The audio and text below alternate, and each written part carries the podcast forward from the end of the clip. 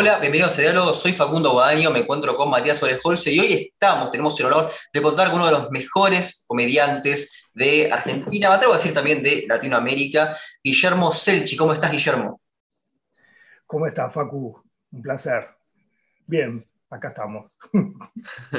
acá a mí me interesaría saber cómo, cómo llegaste, Guillermo, al stand-up, cómo fue ahí la cuestión biográfica por la que terminaste haciendo este tipo de humor. Eh, ¿Cómo llegó al stand-up? Eh, se da medio de. O sea, como. Yo antes era cantante, ¿no? Y lo, pero buscaba esto. Y en los 90 no iba a clase de teatro, que yo me decían cualquier verdura. No había cursos, no, era muy difícil conectarte con, con el mundo de los monólogos porque casi no existía. Y, y una vuelta así, una exnovia me dijo, che, mira hay un curso en el Rojas, fui al, eh, al curso, estaba Rocco, que yo ya lo había visto en cómico, y ahí cuando empiezo el curso, ya antes de arrancar el curso, estaba laburando. Eh, ¿Y cómo llegó a tu humor? ¿En, qué sentido? En... el, formato stand-up. Ah, no, eh, así fue que arranqué lo, que me sorprendió en ese momento fue que me invitaron a actuar, que yo pensé que me invitaron a ver el show, y me decían, no, no, venite ya a actuar la semana que viene. Y bueno, nada, buenísimo, voy, me va bien. Y lo más loco que yo venía de, estar actuar con bandas y cantar y que yo que cuando termino me estoy yendo y me dice, no, no, para que, que, que tenemos que pagar. Que me van a pagar. yo en el rock no había visto un sope. Y siempre la, la guita se iba, no sé, en el frente del batero, ponele. Y, y ahí empecé a laburar y un poco la cuestión laboral fue lo, lo, que, eh, lo que hace que te encamine. Cuando te, te empieza a ir bien en algo, ¿viste? Te empiezan a llamar, te empiezan a convocar, qué sé yo, y, y ahí se empieza a dar solo. O sea que fuiste uno más o menos de, de, los primeros de Argentina que empezó con el stand-up. No, en realidad eh, Angelini, Weinstein, Rocco, eh, ellos arrancaron unos añitos antes que fueron los que empezaron a dar cursos. O sea, somos de los primer, la primera camada de alumnos de ellos. Ahora, una, una, consulta más histórica, ¿no? O sea, vos distinguís el estándar de lo que fue también eh, el paracultural, los cementos. ¿Eso, eso, era, era, más performance? O sea, en, ese sentido. yo, Sí, sí, no, ahí no había, eso era más personaje. Yo era fanático del paracultural, me acuerdo, eh, iba, era muy, muy fana de Urdapilleta. Eh, toda la comedia se cruza en ciertos puntos, este, pero no, no era estándar eso, era más personaje, más sketch, más, era otra cosa, digamos. Sí, el tipo de humor por ahí eh, se puede conectar. Eh, yo sí le veo mucha más relación con el, teatro de revistas, el, cómico abridor, el cómico que sale o, lo, que hace el café concert. Claro. Lo que hace y Perciavale, para mí es stand-up, los monólogos de ellos. Por más que en algunos tenga personaje, eh, yo tampoco soy tan purista. ¿Viste? Algunos dicen, no, el stand-up es la persona sin ningún tipo de personaje hablando público bueno, eso también lo, hacía Enrique Pinti, ¿no? Un momento. Bueno, Pinti, ni hablar. Pinti es una bestia. Eh, eh, por eso ya el monólogo viene, viene de antes. Lo, que hace el formato stand-up es que, bueno, no hay vedettes, no hay plumas, no hay. es, simplemente el, cómico solo arriba del escenario. No, hay otra parafernaria. Eh, es como más el humor lo que se dice que es humor en estado crudo. O sea, no hay ningún, ni siquiera hay historia. En un chiste se dice, bueno, se encuentran dos gallegos, no, y acá es, les pasó, digamos como que va a la identificación o, al, sin historia, digamos, sin nada, eh, darle una vuelta a, lo que ya le dije, pero básicamente es eso, este, también lo que seduce. Claro, y este, yo, yo, estaba pensando vos en tus veintipico de años, porque sé qué edad tenés, hice la cuenta, este, vos estabas en, digamos, la década menemista. Quisiera saber si vos en ese momento consumías, digamos, en VHS, eh, no sé, Bill Hicks, Richard Pryor, eh, Saturday Night Live, ese tipo de cosas. No, no, no, no existía eso. No, en VHS no. En los no eh, recién, vos imaginate cuando yo arranco, en, que fue en el 2002, 2003, ni en ese momento había. O sea, eh, había algunos CDs de George Carlin, de Eddie Izzard. Yo en ese momento me hago amigo de Ana Carolina, que ella viajaba a Estados Unidos, y ella me traía de allá eh, DVDs de, de, Eddie Izzard, de Margaret Cho. es más, los tengo por ahí todavía esos DVDs. Eh, después los copiábamos acá, conocían en un, en un, ciber, tenía un tipo que me bajaba videos, imagínate, no estaba YouTube. Eh, lo único que había aparecido de stand-up era una película de Tom Hanks, la, la, que habla de la vida de Rosamar, este, creo que es la última carcajada, pero no, no, no había nada, absolutamente nada, ni en VHS, ni, y hay el, el, de Bill Cosby creo que estaba. Eh, no, tampoco. Creo que todo eso después del 2001.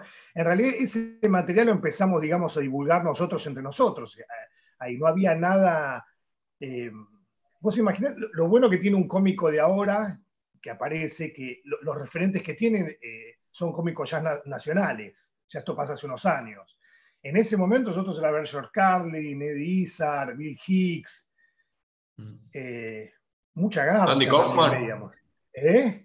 ¿Andy Kaufman o no, no era conocido? No, Andy Kaufman tampoco era stand-up. Él hacía un personaje. Este, tenía stand-up, pero no, no, hay videos de él. Hay muy poco. El, el video con el disco.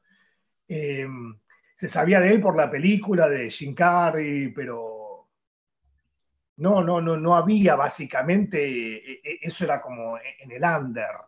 Claro, pero quizás para nos para los, que los que nos criamos con ISAT, encontramos ahí este Saturday Night Live, Matt TV, como que, a ver, no estoy diciendo que eso sea stand-up, pero que quizás te da el gag, eh, relacionar escenas de, la vida cotidiana, esa cosa, también una cuestión más sociológica. no, pero en, en, ISAT estaba Insomniac de Dave Batel, claro. que ese sí era stand-up. Ahí, e, eso creo que fue lo primero que salió así en stand-up en cable. Eh, un programón, no sé si te acordás, que era Dave Batel haciendo noches en diferentes países y haciendo stand-up ahí. Después sí, había formatos de comedia y eso, sí. Creo que era Killing Them Softly, creo que era. Este, creo, creo, creo que era el nombre de eso. Este, pero hay una cosa que no quiero dejar pasar porque me acordé justo. Em, hay, hay una relación en tu vida que es que vi el otro día con Fernando Peña que Daria Goodman hizo un especial, ¿no? Y que vos aparecías eh, hablando eh, como una especie de comediantes argentinos.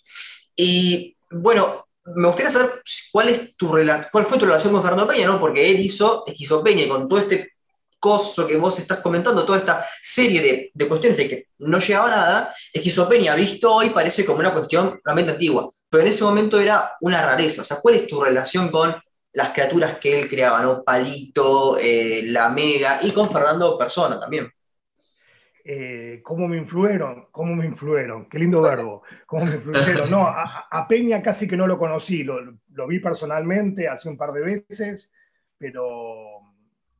Eh, y, una corrección, creo que el programa no lo producía Dalia, lo, lo producía, ahora me olvidé, ella conducía. Y creo que fue un programa que nunca salió al aire. sí, o no se salió en cable alguna vez, que era, era como un, mix, como un documental en clave de humor que también estaba Daddy Brieva ahí, creo. Eh, no, mi relación con Fernando Peña, eh, digamos, la, influencia que tuvo él, pero no en mí, creo que lo tuvo acá, fue un tipo que rompió con muchos moldes. Eh, debe ser uno de los tipos más multados por el Confer. Hoy día el Confer no existe, pero o va, está ahí, pero, pero no tenía límite de hacer humor con lo que sea. Y él tenía algo bastante border que era hacer humor básicamente provocando la realidad. Hacía llamados y hablaba con, con, señoras o con gente. Me acuerdo una vuelta que se pone a hacer humor.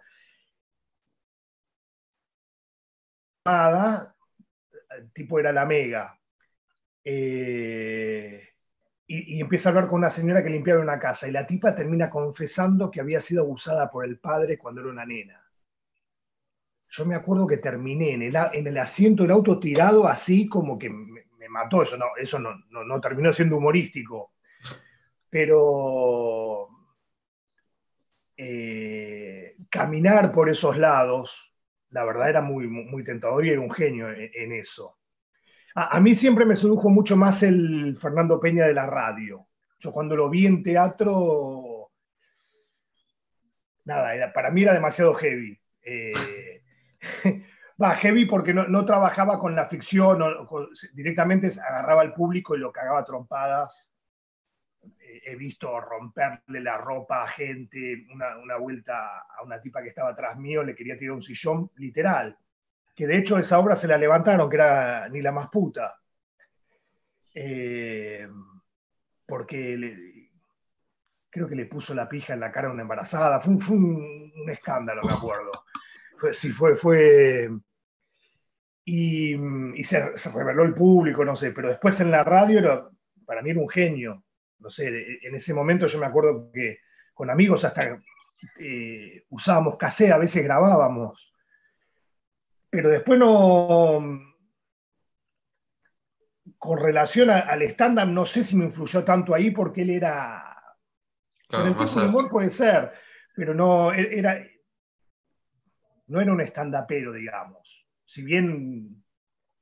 Bueno, qué sé yo, no sé quién puede decir eso, pero no, no, no, no tengo tanta relación, digamos, cercana con él. Eh, pero obviamente, como cómico, sí es un referente de la puta madre. ¿Y en qué momento empezó como a, expandirse el stand-up en Argentina? Porque ahora ponerle si vas por la calle Corrientes encontrás stand-up sí o sí, ahí creo que hay un... No sé si sigue estando, hay un lugar que todos los fines de semana hay stand-up gratis, que bueno, ya, muestra cómo se consolidó el, género, ¿no? creo que ahí sí fuimos un poco pioneros eh, con cuál es su gracia, porque primero habían empezado cómico stand-up, pero que era como, como una obra grande, que estaba en la Picasso, eh, había arrancado con, con figura, porque primero estaba con Florencia Peña, pero bueno, ya, había, estaba Garzón, y nosotros en ese momento con, con cuál es su gracia, eh, empezamos como más a hacerlo en bares. Ya venía un poco de antes, pero empezamos como... Eh, eh, eso me lo dice hoy día mucha gente, muchos cómicos. Me dicen, mira, yo te fui a ver a vos y ahí me, me dio la sensación de que lo podíamos hacer, como lo, fuimos a ver ustedes y, y ahí en tipo 2004, 2005, de a poco se empieza a dar el boom del stand-up, que no sé si ahora sigue estando. Eh, si bien en el Paseo de la Plaza está y eso, después de post pandemia, no sé eh, cómo, en realidad no, no sabemos dónde. Accidente. Que Qué loco porque iba a decir, no sabemos dónde estamos parados y pum, y tiró la mierda el teléfono. No, bueno, ya hay, hay, hay una cosa lo que yo este, leí tu libro este, este, de stand-up, muy recomendado. Eh, recomendado también por Cristina Kirchner, entre otros, este, pero que, de eso ya vamos, a estar, ya vamos a estar hablando. Este, vos comentás que en tu libro eh, no hay que contar historias. Lo cual a mí me llama la atención porque yo veo este, norteamericanos eh, que cuentan historias. Yo, eh, por ejemplo, Eddie Murphy eh, cuenta historias de, una manera impresionante este, y es un, es un estándar. ¿cómo, es tu relación con la, con, la, historia, con el no contar historias? ¿Por no? En realidad, el, libro dice es, es, es, más un libro de inicio, digamos, si bien tiene muchas cosas como desarrollo, que la idea del stand-up no es contar historias, salvo excepciones donde la historia tiene muchos remates durante. No es que el remate, el, eh, fin de la historia, eh, si vos contas una anécdota y no te conoce nadie, eh, funciona nada más que en una, en una reunión familiar, en una reunión de amigos, pero arriba del escenario morís. Hay excepciones, hay gente que lo hace, pero digamos que es una regla en general del stand-up que es no, contar anécdotas, no contar historias o eh, cosas cortas, digamos, y que, que tengan un timing de, remate. O salvo que seas un grosso. Qué sé yo, si vos vas a ver a, a Luis C.K. o a Dave Chappelle y él cuenta una historia, en el último especial cuenta una historia, pero bueno, vos, vos ya lo, lo, tenés tan identificado a él y, y, y hay gente que sabe meter, eh, tiene formato de stand-up la historia.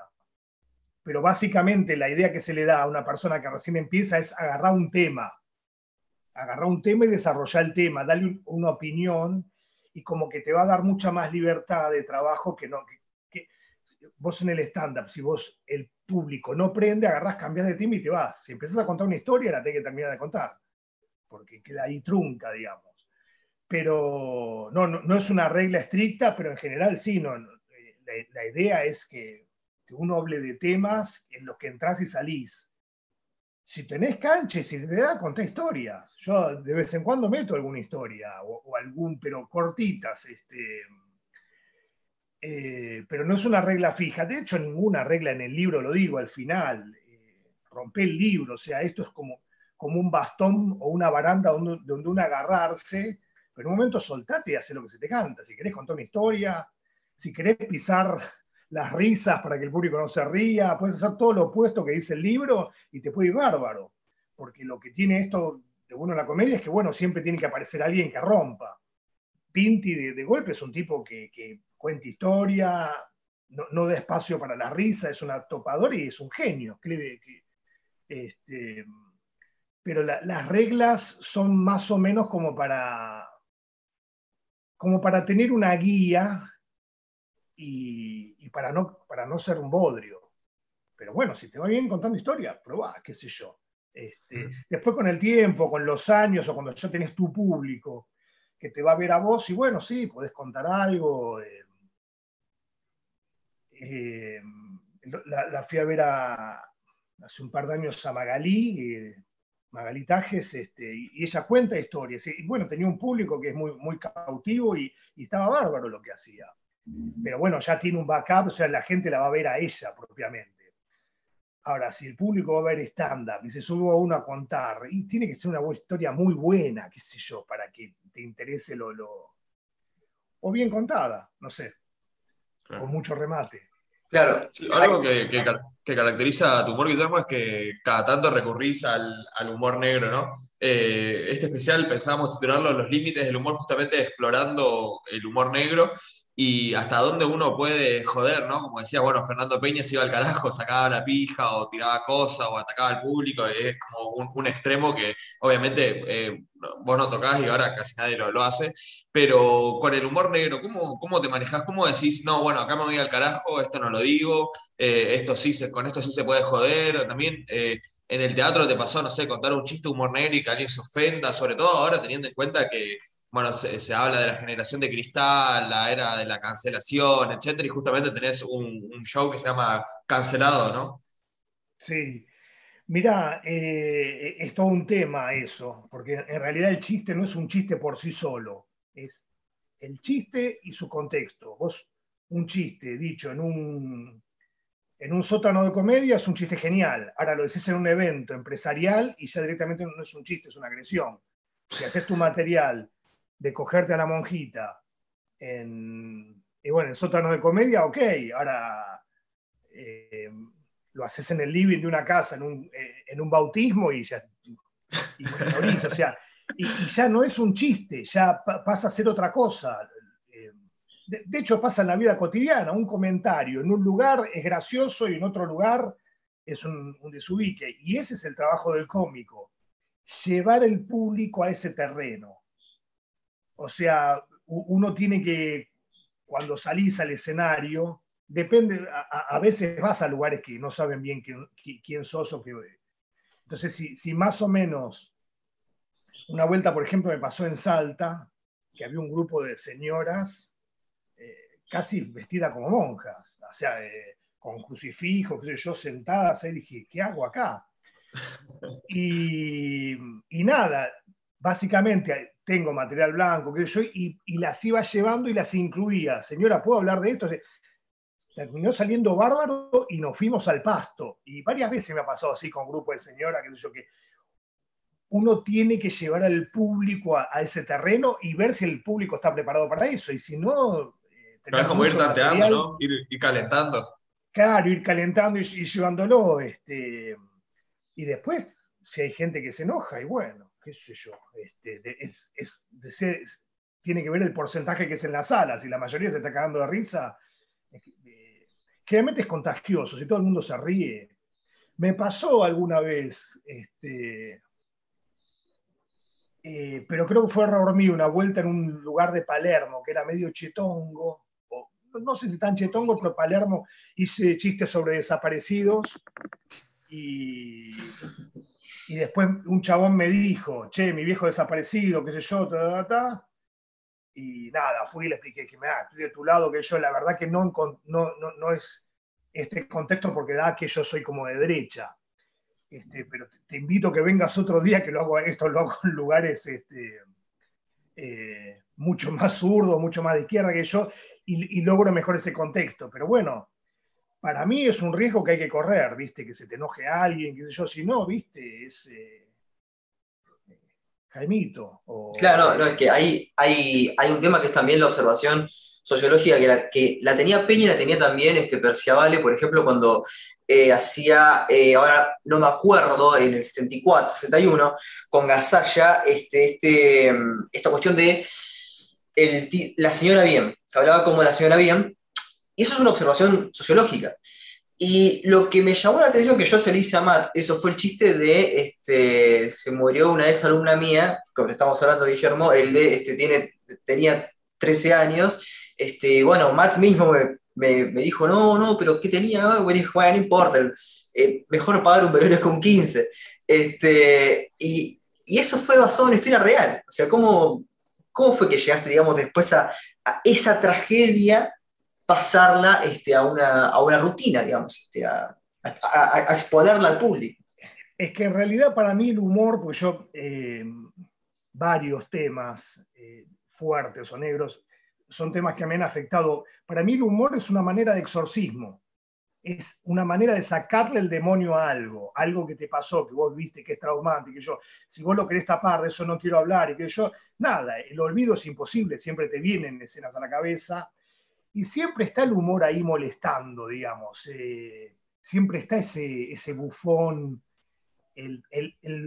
lo que yo digo, el payaso deforme bailando arriba de la tumba, ¿no? Como esa cosa que y, agarrar temas fuertes o miedos que tiene uno, como la muerte, como tener un hijo down, o como, eh, o, como ir un velorio de una nena de 13 años, este, ponerle humor, es una manera de sacarlo afuera, de hablarlo, de naturalizarlo, de, no sé, de, darle otro contexto. Y también simplemente de, darle eh, rienda suelta a la maldad. Somos una mierda en el fondo, la, maldad es parte nuestra entonces me, parece muy hipócrita decir, ay, no, no, yo no pienso estas cosas. No, sí, lo pensamos todos, todo el mundo tenemos este, malos pensamientos y, nos tienta. Eh, y, nada, y la maldad también es un concepto impuesto, que está bien y que está mal. Eh, yo creo que arriba del escenario es un lugar donde, donde el inconsciente, digamos, puede caminar en pantuflas, que puede estar relajado y puede hacer, o sea, es como, como una parte del, donde el cerebro se puede relajar y donde no se está haciendo, básicamente, se está como haciendo humor de, algo, ¿no? uno no hace apología, no hace, simplemente estás, eh, podés hacer apología, no sé, pero, pero una cosa es pensarlo y otra cosa es hacerlo y, uno piensa muy feo a veces. Una cosa es, pensar, eh, ¿quién no, ¿quién no pensó en matar? O en lastimar o, en decapitar a, un taxista, no sé.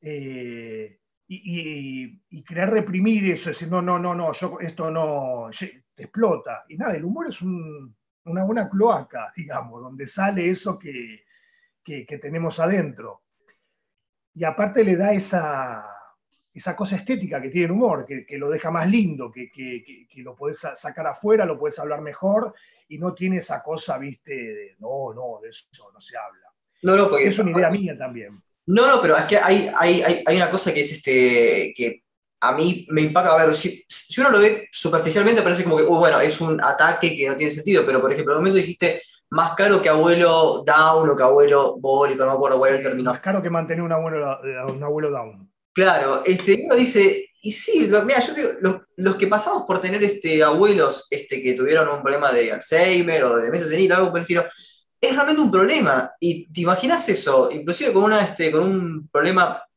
psicológico, este, es aún peor. Entonces, este, esos problemas, este, está bueno evaluarlos en un sentido que ya es trágico. Y ante esa tragedia, simplemente queda reírse. Este, creo, creo, que es un poco a lo que estás este, sí, es, es, una manera, es, es una manera de, de, de, no guardarlo en el baúl, ¿viste? De, nada. Y sacar también la maldad a flote. Si no, somos, es muy hipócrita el mundo, digamos, que no, no, no, yo no, no tengo malos pensamientos, no pienso cosas feas. No, no, pensamos para la mierda. Eh, realmente disfrutamos muchas veces de la tragedia ajena. Eh, eh, hay una parte que, un monólogo que yo hablo de las catástrofes y de lo que gozamos y disfrutamos de cuando son lejos, este, y el morbo de la cantidad de muertos, y en el fondo querés que haya más, que sea como un récord, como una competencia. Este, nada, eso lo tenemos. Eh, y, no es que esté haciendo apología, digo, eso está, simplemente lo, lo, saco afuera de esa manera y, y, lo hago funcionar de alguna manera o le, le, doy forma de comedia. Otros hacen un cuadro, otros hacen una canción. Bueno, uno hace humor, qué sé yo.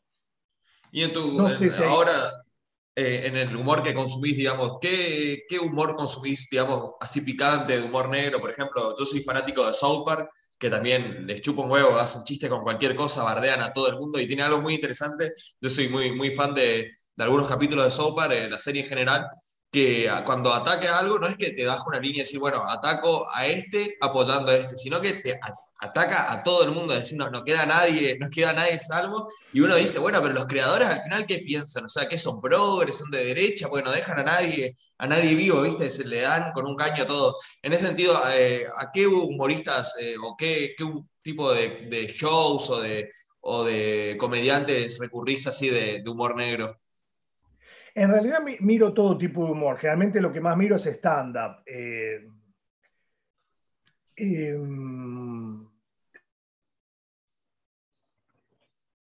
em, o, me nutro, digamos, de otras cosas que no tienen nada que ver con el humor. A veces me, dejo influir por Tom Jones, músico, eh, o por Sandro, no sé, eh, o por gente que, no tiene nada que ver con la comedia, pero la, eh, la ves y decís, esto puesto en otro contexto es comedia. No, el, humor es un poco impune, digamos, tiene esa cosa de que nada, no, no, no, contra todo, digamos.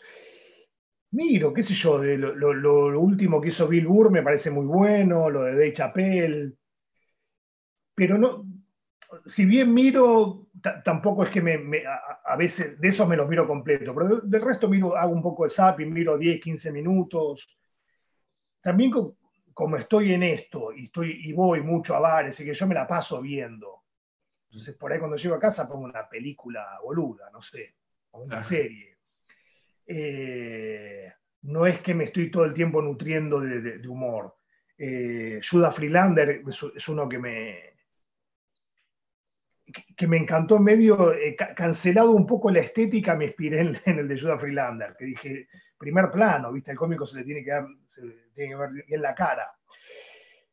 Pero generalmente mejor es no buscar, o sea, va, uno busca, pero lo mejor que te pasa es cuando te sorprende, cuando estás viendo de golpe una película o, en algún momento haciendo zapping. Hace poco haciendo zapping me, me, crucé con una película muy pedorra que era 40 sombras negras o algo así que era como una parodia de 40 sombras de Grey, pero hecha versión negros, con humor racista. Y no sé si fue la sorpresa que yo me cagué de risa. Por ahí la veía en, otro contexto y digo, esto es una, esto es una, garcha esta película. Eh, pero eh, ayer, por ejemplo, pasé por lo de mi vieja y mi vieja estaba viendo una película costarricense. Una mierda era. Son esas mierdas que no las puedes dejar de ver, por decir, porque la película metía publicidad de Costa Rica en el medio, no sé, como en una escena de amor, el tipo agarrado de la mano y, diciéndole, no sé cómo hay gente que elige este país teniendo Costa Rica que tiene esta playa. un, delirio era. Este, me parece que, nada, que cuando te sorprende el humor o, cuando aparecen cosas que, desencajan es cuando más me gusta, cuando me río en, lugares donde, donde el humor no está preparado, digamos. Eh, y hablando un poco también del humor absurdo, ¿recordás más o menos? Nosotros, bueno, tuvimos en este programa a Casero, ¿no? Y estuvimos hablando de Chef Chá, del paracultural también, que lo mencionamos.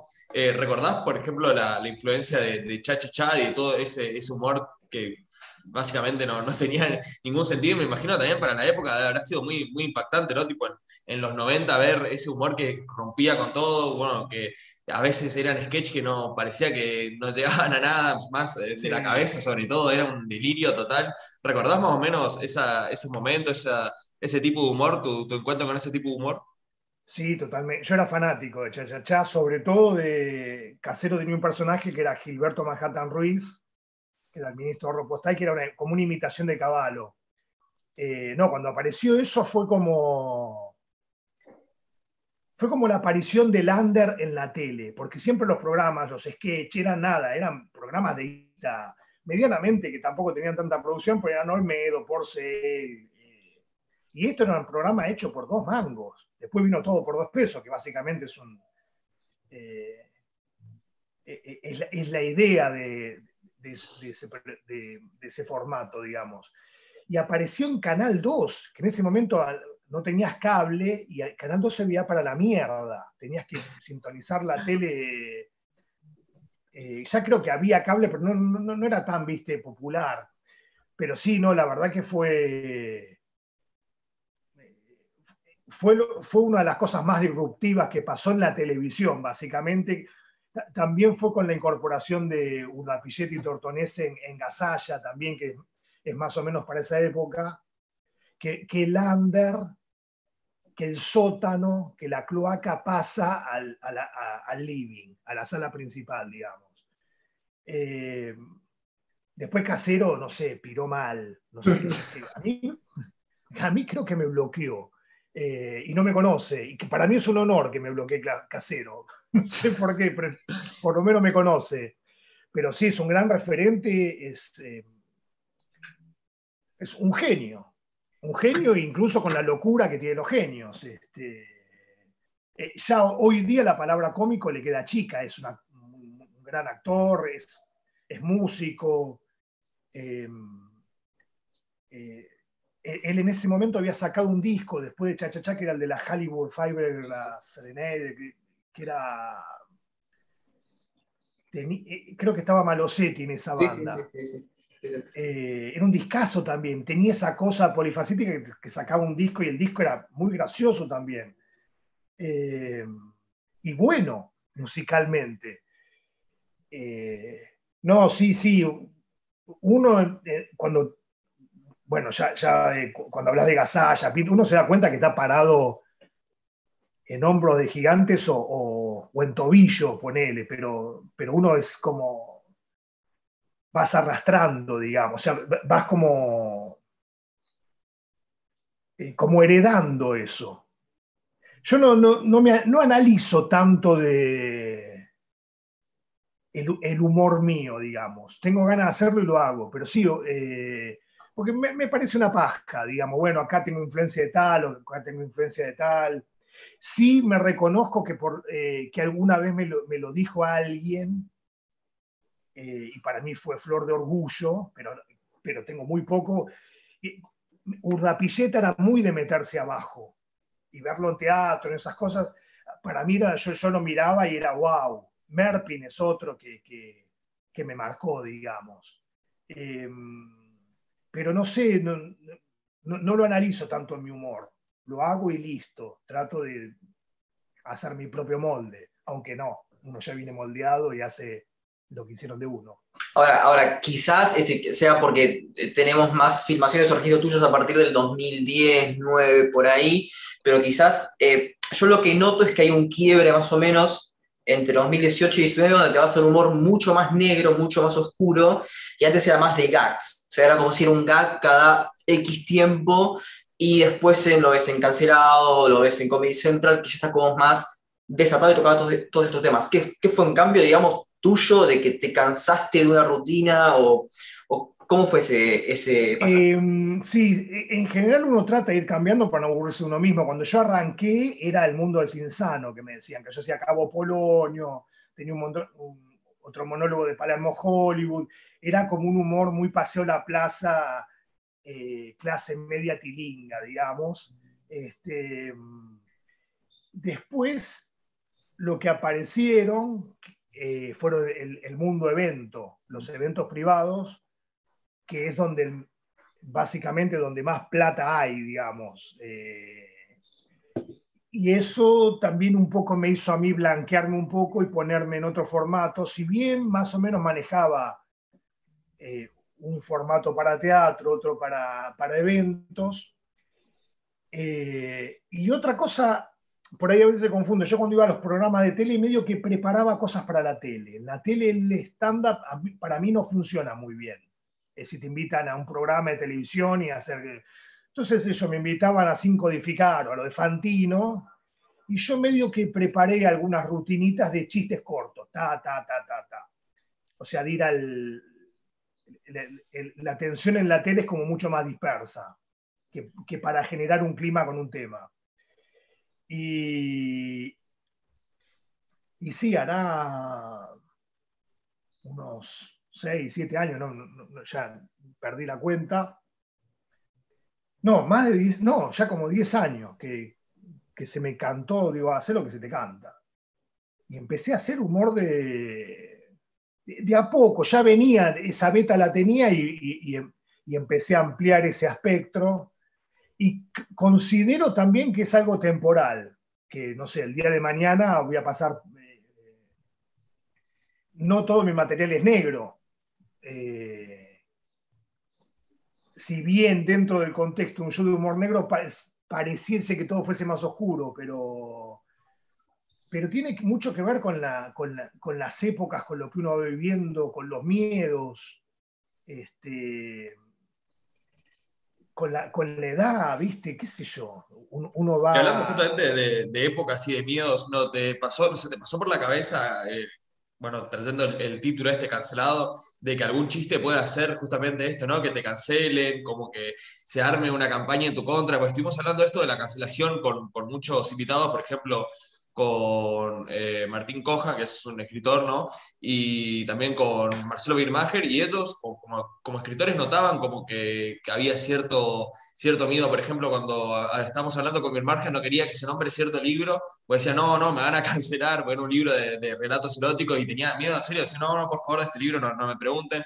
Y bueno, le pregunté a Martín Coja si, si él veía que había un ambiente así, y él también estaba como de acuerdo, como que sí, que era, era tocar ciertos temas ahora, puede ser polémico, pues se te pueden armar quilombos con esto de la cancelación. ¿Vos lo ves así o vos más o menos te chupas un huevo y, y te vas con, con el humor negro de una sin ningún miedo? No, no, es una mierda. Coincido con Bill Maher. Eh, o sea, sigo adelante igual. A, diferencia de él, eh, de hecho, en el segundo libro tengo cosas que serían muy cancelables y digo, bueno, listo, ya está, es otra época. Pero tiene esta cosa de medio ambigua que, tiene el feminismo, que uno le.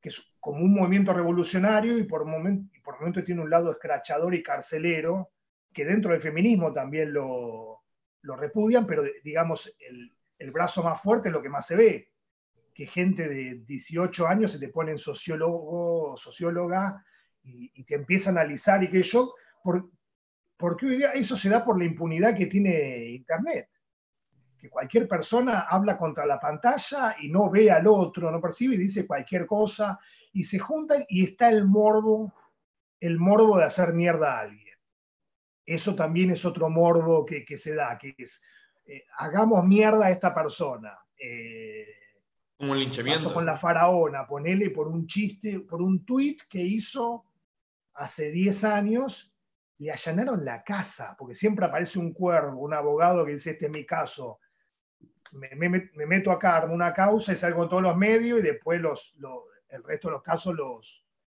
los cobro el triple.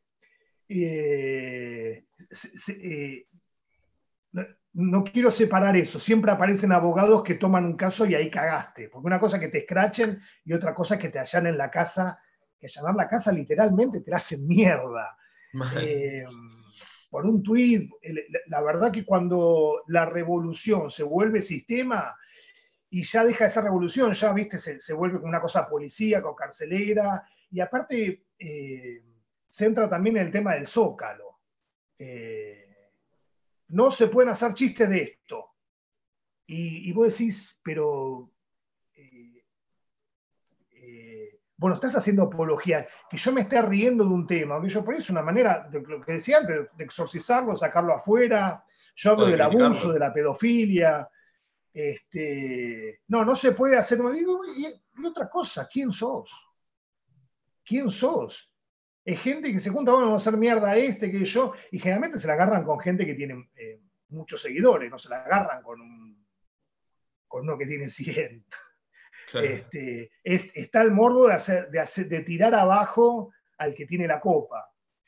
Eh, no, eh, eso es una garcha y bueno, yo trato de que no me importe hasta que por ahí me toca un día. En cierto punto siempre te toca porque te aparece gente con, el libro la moral. Lo que pasa es que hoy día la gente no te habla, o sea, no te está hablando a vos, está hablando frente a una pantalla. Eh, eh, esto le pasa a uno, vos eh, si ahora lo agarro y le digo esto, esto, esto, esto, es un hijo de... Y le voy a decir en la cara que yo, y después estás cara a cara con la persona y decís, che, boludo, no sé, viste, lo ves como una cuestión más humana. En, en, Internet no existe eso, es una persona agarra y deja fluir este, y dice lo que, lo que se le canta, que está bien eso. El tema es cuando, cuando yo estoy muy en contra de eso. Ahora, sí, pero, pero sí, perdón, Guillermo, sí, sí. ¿Qué? No, que, que decir... Ah, perdón, pensé, pensé, que ibas a arrancar. No, que, que es una mierda eso, que, que es una, una, policía en definitiva. Es una policía que, que, incluso acciona con la ley, porque aparecen abogados, este, eh, aparecen causas legales, eh, se caga la carrera de una persona. Yo igual creo que, bueno, si uno, el que sabe surfear con eso, por ahí este, la va piloteando y, ahora está un poco más tranquilo. Sí, la faraona volvió a dar show de teatros y todo volvió a shows de teatros, qué sé yo, pero bueno, lo, eh, pero lo hicieron mierda igual.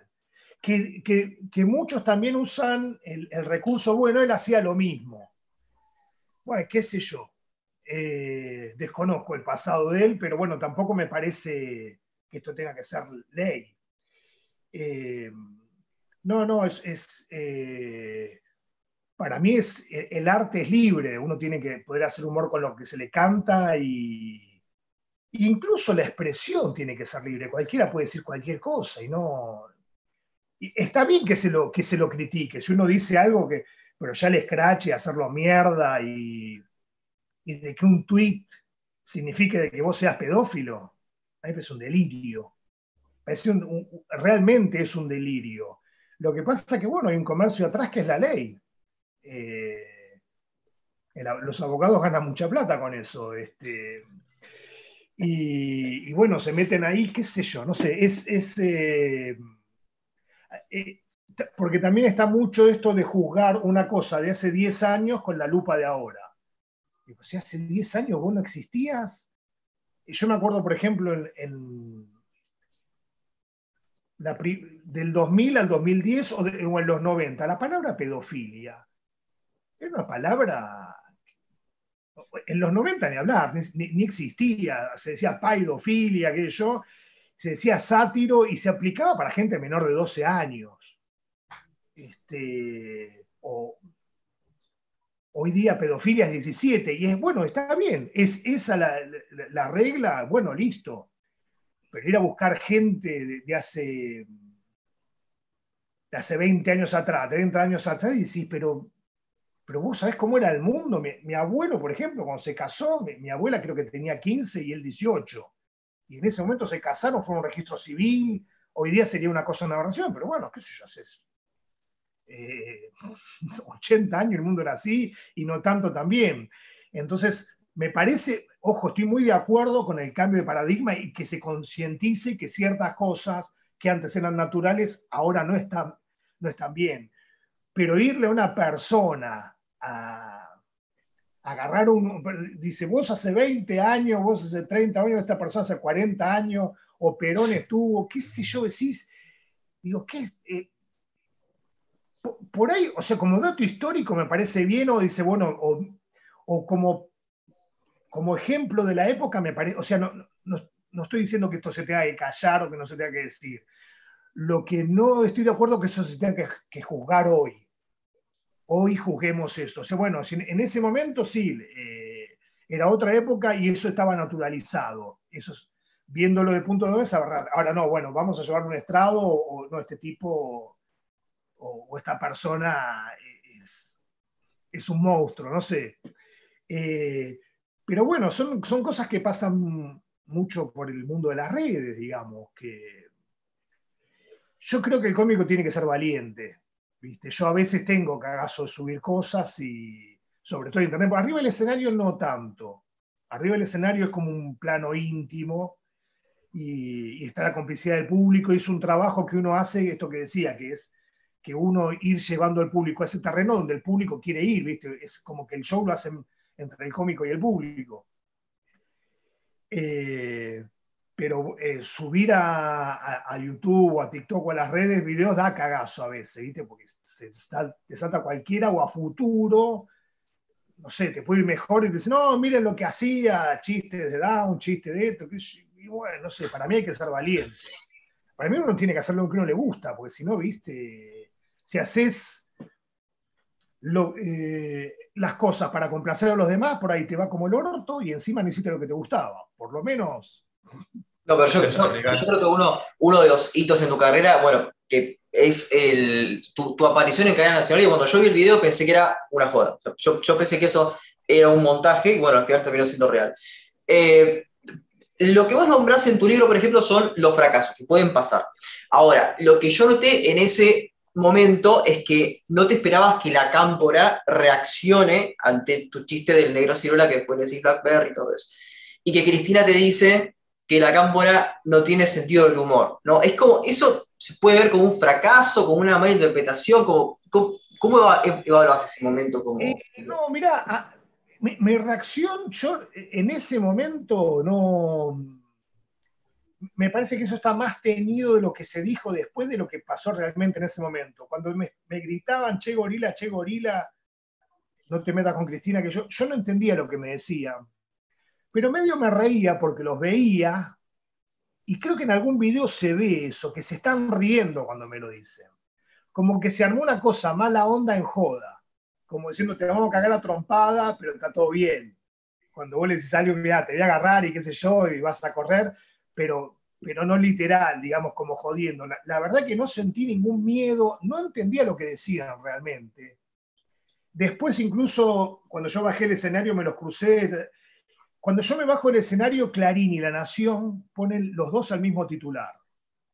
El cómico que hizo reír a Cristina y enojó a la cámpora. Creo que los tengo guardados. Pusieron los dos Entonces se armó todo un quilombo. El título recontravende. Y a mí me sumó, calculo, porque es una polémica. Pero la verdad que la Cámpora no se enojó. Después, incluso cuando salí, este, había gente ahí y nos saludé, nos reímos, qué sé yo, y cada uno por su Después sí me enteré que gente de la Cámpora se enojó, pero en realidad se enojó porque se, se creyeron el zócalo de Clarín la Nación, como que yo realmente he hecho enojar y, y, y después, digamos, el título se hizo realidad pero no, no, no, no, lo viví un, como un fracaso, sino todo lo contrario, eso, como, como, un éxito, digamos, algo que, como una pequeña polémica que, que no sé, fue divertido. Lo que sí considero después, el fracaso en general son parte de la carrera, uno tiene que... De hecho, uno después con los años sabe hacer pasar los fracasos como éxito, digamos, cuando te sale un chiste mal, sabes cómo amortiguarlo y que el público y vos se vuelvan cómplices y se rían de ese momento. Pero, pero cuando uno va haciendo material nuevo, que es constante, y siempre lo vas, va fracasando, vas sacando esto sirve, esto no sirve, discriminando propiamente. Eh, pero bueno, yo creo que la comedia y el boxeo tienen el peor de los fracasos. o sea, después del boxeo, que, un tipo te pegue una trompada y esté saltando y qué sé yo, el peor fracaso es subirte en escenario y que no se ría nadie. Este, ¿Te pasó a ese nivel o...? En, en, eventos privados sí, y alguna vez, eh, generalmente con los años uno, eh, lo que te decía, le agarras la cancha y no pasás papelón. Eh, pero te puede tocar un público eh, noche de mucho frío o que, no, o que no iba, que no entraba, o esa noche vos estabas descolocado y, pasa. Sí, obvio, y, me va a seguir pasando, calculo. Nadie es infalible. De hecho, va conmigo con los cómicos que soy amigo, va en general, eh, eh, desde los más exitosos, que yo siempre dos por tres te, te paso una noche de, mierda. Eh, pero es parte, es parte del recorrido y, es parte también de curtirse y, también es parte de la percepción de uno. Mucho tiene que ver con la expectativa. Me ha pasado ir a, salir de show que me pareció una mierda y viene la gente a felicitarte. Me encantó, yo, buenísimo. Y después está el, el, tema eventos, que todo lo peor que te puede pasar en el teatro en 10 años te pasa en un día.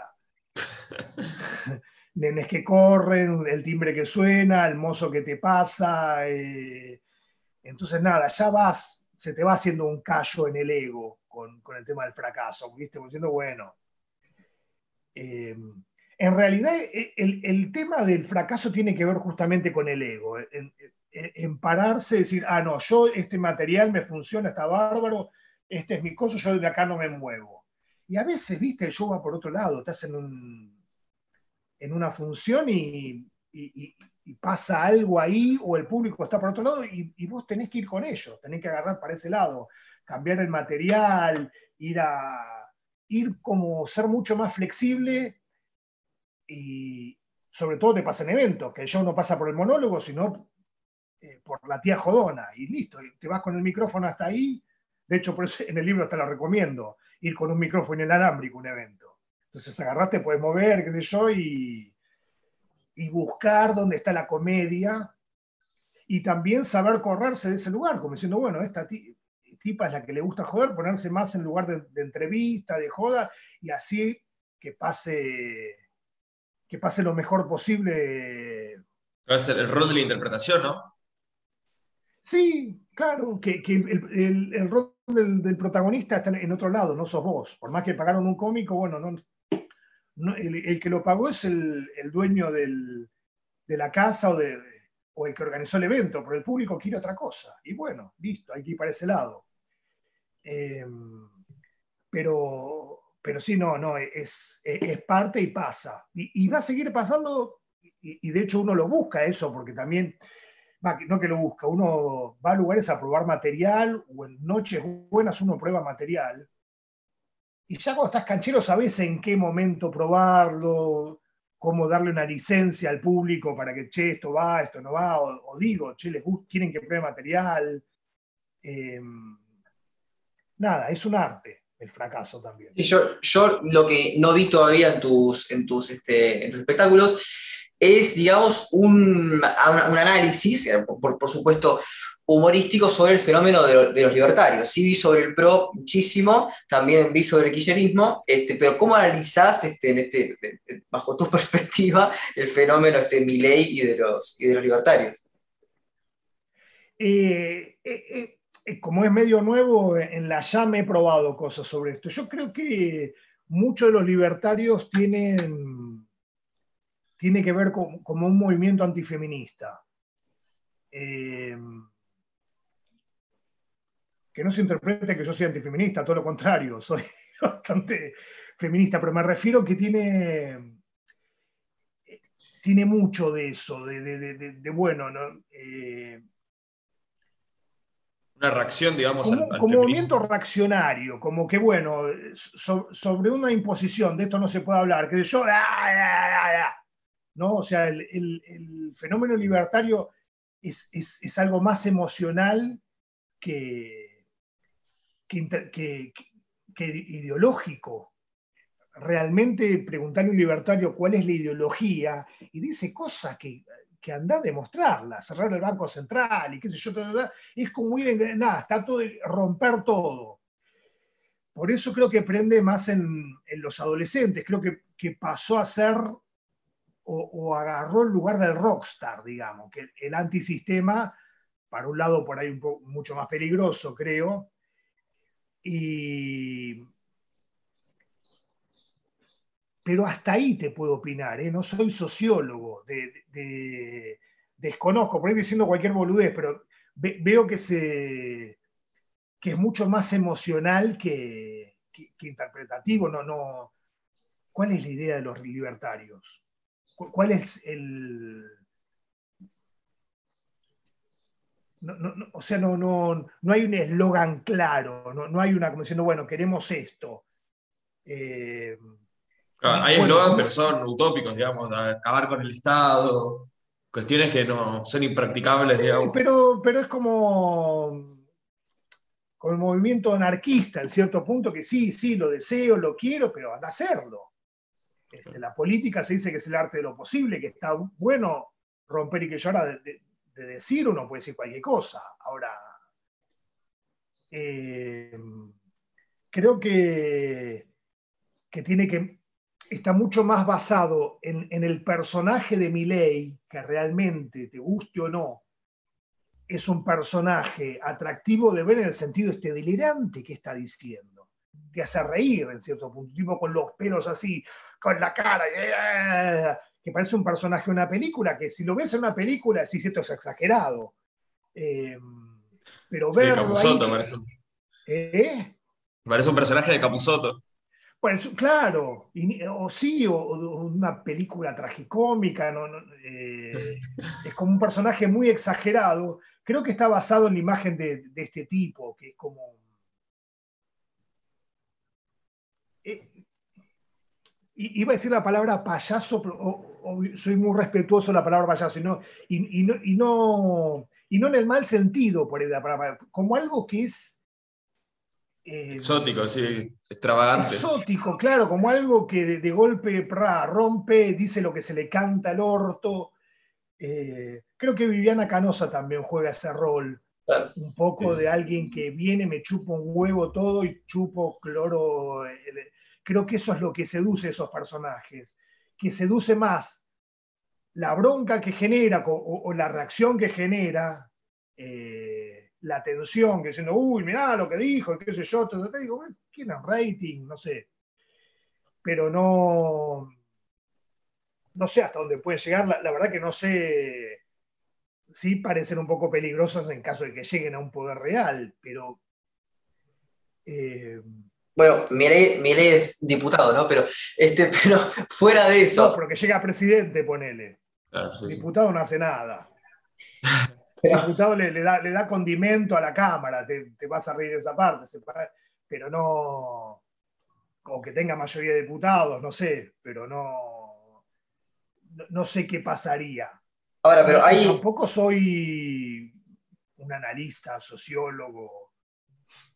No, no, pero, no, pero dentro, dentro del stand-up y dentro de los medios, digamos, este, para, por lo menos a mí me, me sorprende que en los últimos años Babi Chicopar sea la estrella, cuando todos veíamos, por ejemplo, El Ángel de la Medianoche, y, ya nos parecía conocido ahí.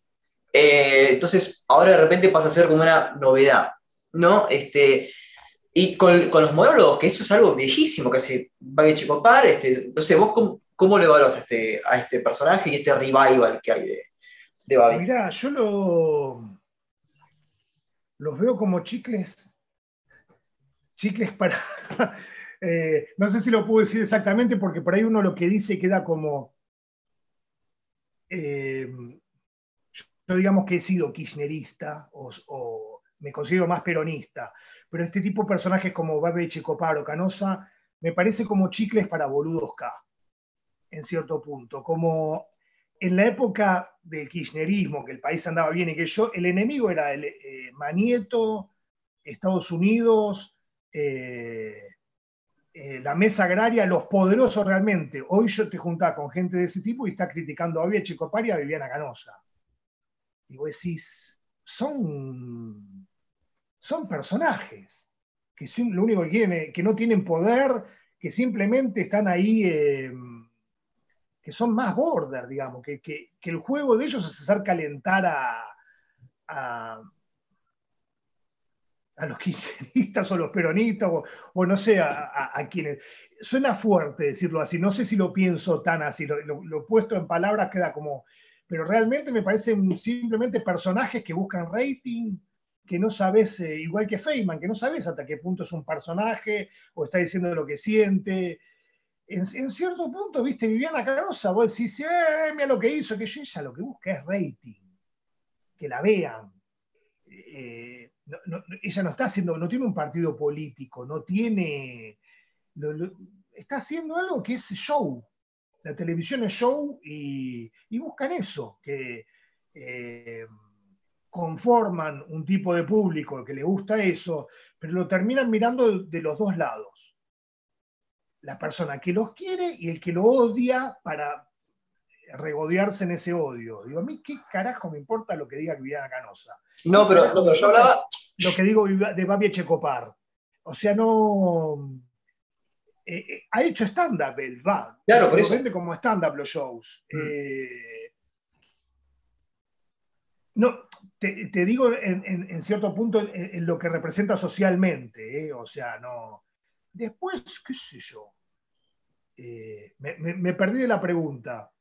No, claro, o sea, sí, a ver, si los personajes, más que nada del, no del hecho político en sí, sino los personajes que construye Bobby, por ejemplo, el, el que viaja a Mar del Plata, el que está en la fiesta, o sea, esos, o sea, vos te, parece que hace un buen trabajo como cómico Babi Chocoparo? ¿Es un improvisado? mira, desconozco, porque no lo miro en general. Me entero, por ejemplo, por imitaciones que hace de él, que hacen de él, o a veces haciendo zapping, viste, ves un poco... Mira, esto lo que manda es el éxito si, le va bien, y bueno, ¿qué le voy a decir yo? No, eso es una mierda.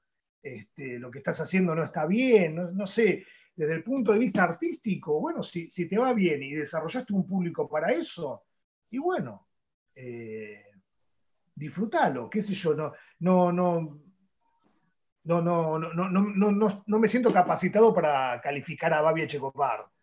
Me parece un personaje también, desde lo un tipo que cagó a tiros en la casa Chor, tiene como muchos condimentos que, no te pueden pasar desapercibido, ¿viste?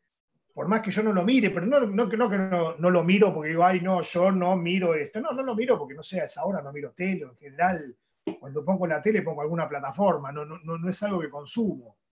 Este, eh, pero no, desconozco el trabajo que hace como, como monologuista, digamos. Claro, hay algo hablando de, de Babi y sus monólogos en el humor político que vos haces bromas, ¿no? Cuando estás en, tus shows, como diciendo, no, no, muy bajada de línea, ¿viste? Como que tirás como el, chiste de reírte de, las bajadas de línea. En el humor político, ¿cómo, cómo se hace, eh, digamos, cómo, es, cómo lo ves vos, ¿no? Em, para tratar de no, no, cruzar ese lado de bajar una línea directa, como decía, por ejemplo, cuando nombraba a South que se burlan de todos, se, le dan con un caño a todo, entonces, bueno, no hay una bajada de línea porque les dan con un caño a todo. Cuando haces humor político, por ejemplo, para no quedar, eh, digamos, como un propagandista de, no sé, de, ah. del kirchnerismo, por ejemplo, cuando criticas a Macri, ¿cómo, ¿cómo, lo haces? Es complejo. Mira, justo hoy a la noche voy a actuar en un lugar que se llama Lo de Néstor ni más ni menos. Yo no hago humor político, básicamente. Eventualmente me aburre el humor político, no. Si hago, si todo humor es político en cierto punto porque estás viendo una mirada social o siempre que criticas algo hay algún trasfondo. Uno tiene su ideología. En general yo soy de, de ir a la inversa. O sea, me, gusta más criticar lo mío o lo que me gusta que criticar al opuesto. Para mí es fácil criticar a Macri o hacer chiste de Macri. no sé, eh, generalmente mi idea es que si una persona pagó para ver el show, se ría, ya sea macrista, ya sea kirchnerista, o sea, que, mm,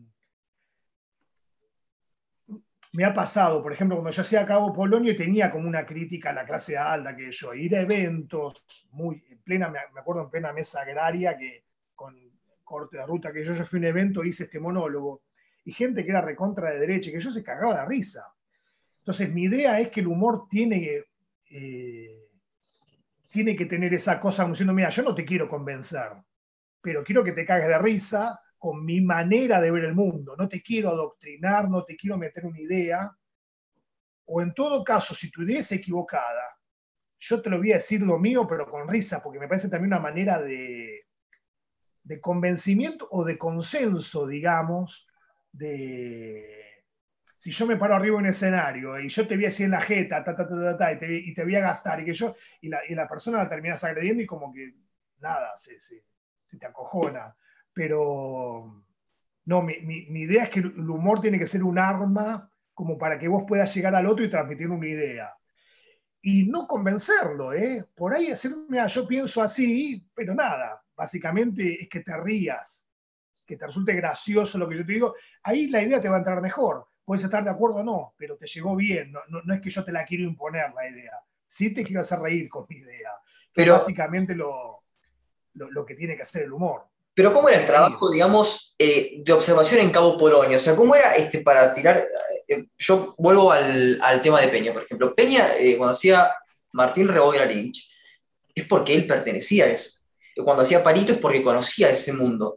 Es decir, vos para hacer Cabo Polonio eh, tomaste fuentes de segunda mano o eh, estabas con un poco de esa gente o leías sobre eso. Lo, escribí en Cabo Polonio mismo eso. O sea, yo estaba de vacaciones en Cabo Polonio y, cuando vi eso, lo iba escribiendo. Llevaba ahí una agendita e iba escribiendo...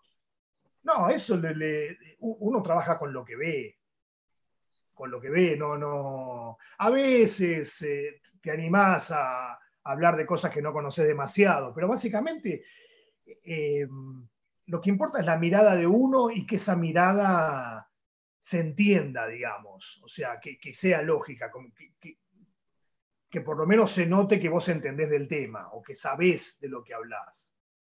Pero básicamente, nada, uno no piensa demasiado en el otro cuando hace humor, cuando escribe.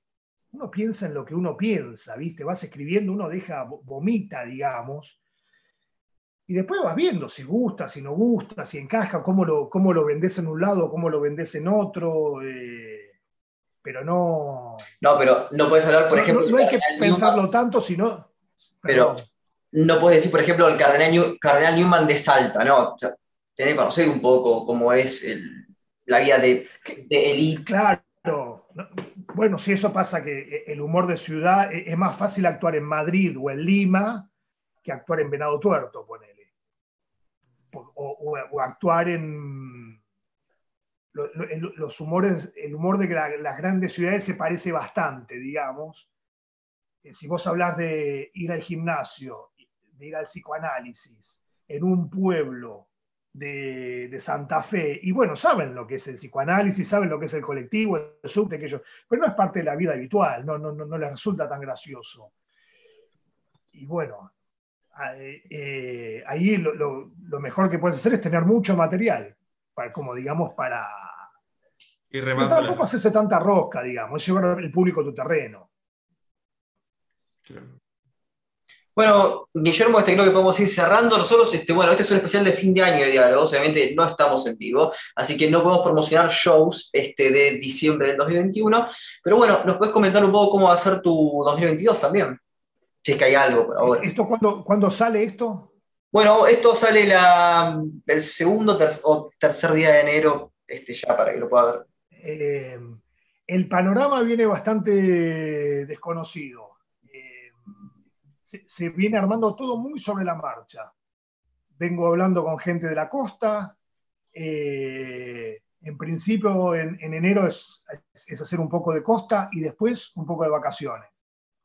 Lo que te puedo hablar es justamente, bueno, de algo que va a salir eh, después. Diciembre viene, por suerte, viene bien. Este, ahora empezamos con la movida del libro, sé yo. Y bueno, si estamos en enero, que la gente se compra el libro para las vacaciones, que es un buen material de lectura para la playa o para, para relajar un poco y seguramente, seguramente Mar del Plata voy a estar porque ahí ya, ya hablé con varios lados, digamos, como que eh, este año estuve viviendo un tiempo en Mar del Plata, así que ahí ya tiré varios contactos y después es un panorama muy incierto. Llega marzo, abril y cierran todo y qué sé yo. Eh, nunca viví tanta incertidumbre en en mi carrera, que es como todo muy sobre la marcha, muchos lugares donde uno actuaba, que yo cerraron, directamente no existen más, otros se están abriendo y, y después, bueno, vamos viendo. Todo, esto es bueno. Por el momento se está, bueno, se empezó a abrir y, y nada, esperemos que, que sea un verano exitoso. Y de última me voy de vacaciones me voy a mochilear por ahí. Tengo un lado muy hippie que, que nada, me pasó una vuelta que fui a actuar a, Tucumán y terminé recorriendo Bolivia. Eh, empecé a me quedé como un mes por ahí, suspendí funciones. Así que nada, si se puede, laburaré mucho y si no, hippiearé. bueno, eh, como sos el único invitado de stand-up, bueno, tuvimos, lo, más parecido fue Casero que estuvo, después no, no, tuvimos otros humoristas ni, ni actores, eh, salvo Brandoni. Eh, me gustaría que nomines a algún eh, cómico de stand-up que, bueno, que sea tu conocido, que te guste, que admires, que, que, te haga caer de risa para que lo invitemos y así no te dejamos tan solo, ¿no? Y tenemos algún otro eh, cómico para, complementar la, saga o incluso hacer una saga de, cómicos. ¿A quién te gustaría que, invitemos? ¿Quién, ¿Quién, nos recomendás? yo les recomiendo que, no, que inviten a ustedes al que más les guste. Yo conozco un montón. es una pregunta para quedar mal. digo uno y por ahí queda fuera otro. Eh, yo soy muy amigo de Félix Buenaventura, que él sabe mucho de comedia, él es como un freak de la comedia, si quieren saber de comedia internacional, él eh, puede ser un buen entrevistado. Eh, Nico de Trasí, no sé, hay montones. Yo, eh, los que entrevistan son ustedes, yo creo que busquen el que más le guste. no sé, me, me matás ahora, pero Igual esos, dos que nombraste... Creo, que todos los comediantes somos buenos charlatanes. Con ninguno se van a quedar eh, ahí como truncos. Eh, el primero que se me ocurrió, bueno, fue Félix, porque Félix es, como un freak de la comedia. Eh, si me tengo que jugar, bueno, te, digo él, pero si no, de yo. Tenés miles. Buenísimo, con esos, con esos dos podemos arrancar bien. Y bueno, muchísimas gracias, Guillermo, por todo el tiempo. Y Facundo, no sé si querés hacer la, pregunta de los finales. Claro, claro, bueno, sería, digamos, este, nosotros eh, solemos, cuando, cuando entrevistamos a, escritores, digamos, que nos recomienden qué es lo que están leyendo. Bueno, en este caso, este, entrevistamos a un, actor, a un eh, comediante, que nos recomiende, digamos, no tanto, digamos, lo que estás viendo, sino algo que nos nos podrías recomendar tanto a nosotros como a la audiencia para que nos involucremos dentro del stand-up? O sea, algo que a vos te guste y que digamos, bueno, miren esto como para, para empezar. No, hoy, hoy día lo, más práctico, el, el, anteúltimo de El Chapelle, el último de Bill Burr, eh, de Honeymoon, hay otro que es eh, el primero de, para, lo dije por la mitad, porque no me acuerdo el nombre de la comediante, una que me hace reír mucho, que está embarazada. El especial se llama de, de Honey muy especial. El de Catherine Jenner, soy muy malo con los nombres, eh, a veces le pifio. Eh, tengo una dislexia de nombres. Eh, pero básicamente les recomiendo que vayan al teatro y vayan a. Arriesgarse. me vayan a ver a mí, o me vayan, vayan a ver a Campa, de Trasí, a, a Lucas Lauriente, a Mellera, que vayan a ver. Generalmente lo, más lindo es verlo en el teatro.